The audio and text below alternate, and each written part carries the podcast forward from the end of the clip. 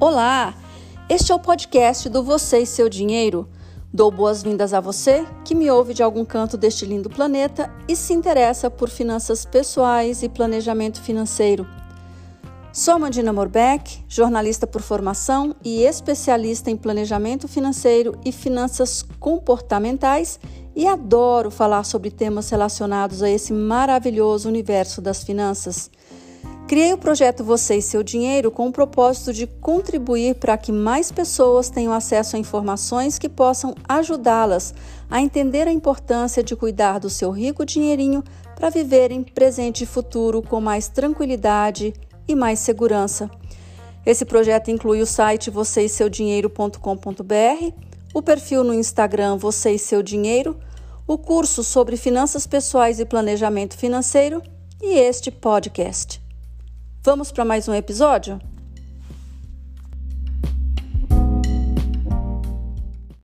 Entender como a inflação afeta o poder de compra e os investimentos é fundamental para proteger o patrimônio financeiro de perdas ao longo dos anos. Geralmente, quando o investidor vê o rendimento nominal de um ou mais ativos de sua carteira, esquece-se de usar a lupa para ampliar a visão e ver a real. Ou seja, Sobre aquele resultado, é preciso considerar a inflação e avaliar se no final o rendimento ganhou, ficou igual ou perdeu para ela. O índice usado para cálculo da inflação é o IPCA, Índice de Preços ao Consumidor Amplo, que apura a variação média do custo de vida de famílias com renda mensal entre 1 a 40 salários mínimos em 13 regiões metropolitanas e o levantamento considera 430 mil preços em 30 mil locais e faz a comparação mês a mês entre eles. Até hoje, a maior variação mensal do IPCA aconteceu em março de 1990, quando ficou em 82,39%, enquanto a menor foi em agosto de 1998, apurada em menos 0,51%. Para encontrar o rendimento real de maneira rápida, basta subtrair a inflação do rendimento nominal. Por exemplo, se o rendimento do seu investimento no período que você estiver analisando foi de 5% e a inflação foi de 3%, o rendimento ficou acima da inflação em aproximadamente 2%. Para mais precisão, existe uma fórmula matemática mas o resultado final não é tão diferente. Vou deixá-la na descrição deste episódio, mas você também pode dar uma gugada e procurar por fórmula para rentabilidade real. Destaco que, ao olhar no extrato do banco ou da corretora, você verá o rendimento lá, nominal, então é você que precisa fazer esse cálculo, esse abatimento, porque a inflação corrói o poder de compra, corrói o poder do seu dinheiro. E se o rendimento ficar abaixo da inflação, isso significa que você ficou mais pobre, enquanto, olhando lá só pelo extrato, pode ter achado que ganhou.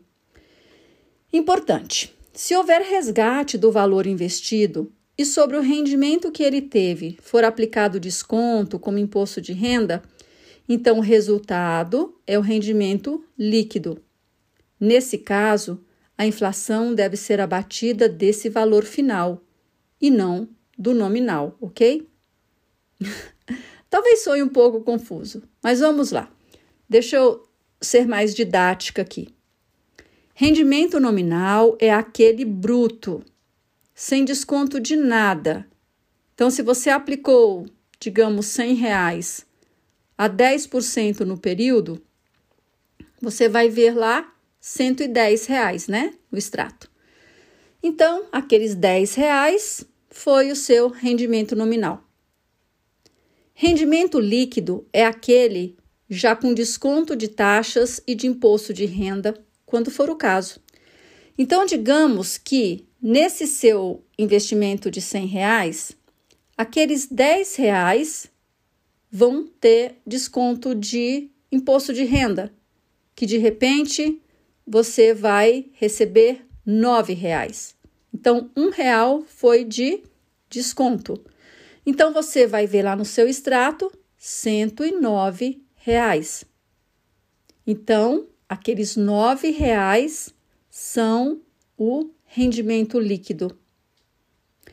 E aí temos o rendimento real, que é aquele depois de descontadas taxas, imposto de renda e a inflação.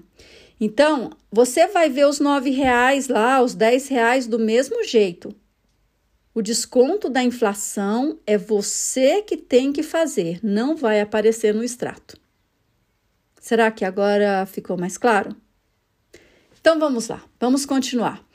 Imagine uma situação hipotética na qual 10 quilos de batata em dezembro de 2020 custavam 100 reais.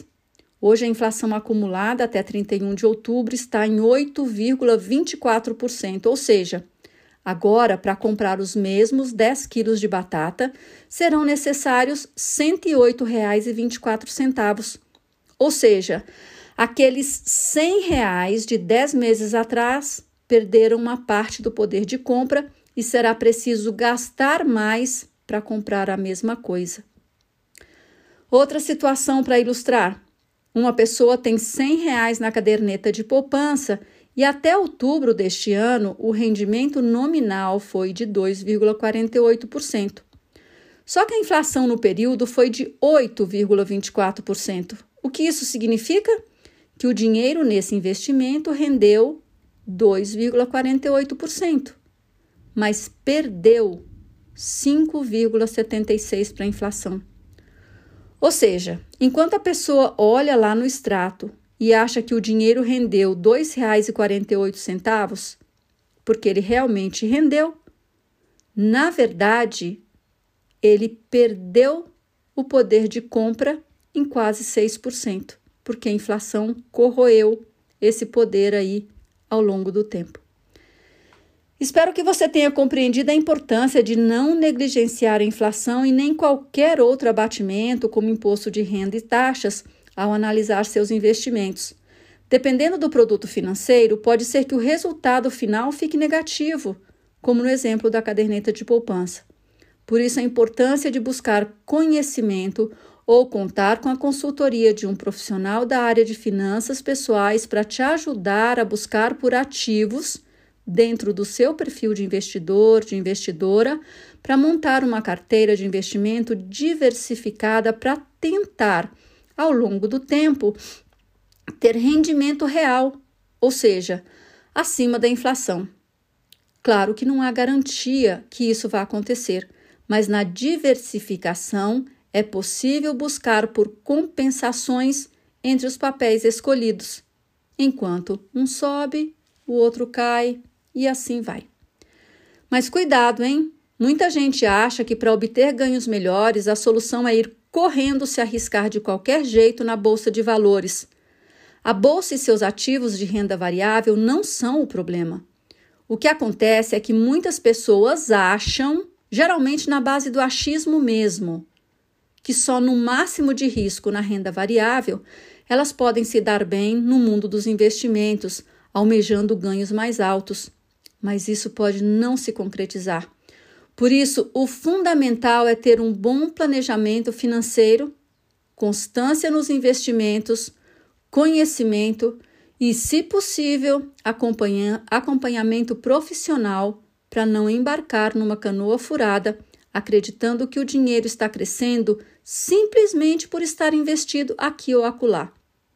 Outra coisa fundamental é nunca deixar de acompanhar a evolução dos seus investimentos, pelo menos a cada três meses, por meio de uma planilha. No Instagram do Você e Seu Dinheiro, assista ao vídeo no qual mostro como compensar a inflação. Ele foi publicado no dia 9 de outubro. Então é isso. Espero que você tenha curtido este episódio e também espero te encontrar nos outros. Até lá, cuide bem de você e também do seu din-din. Tchau, tchau.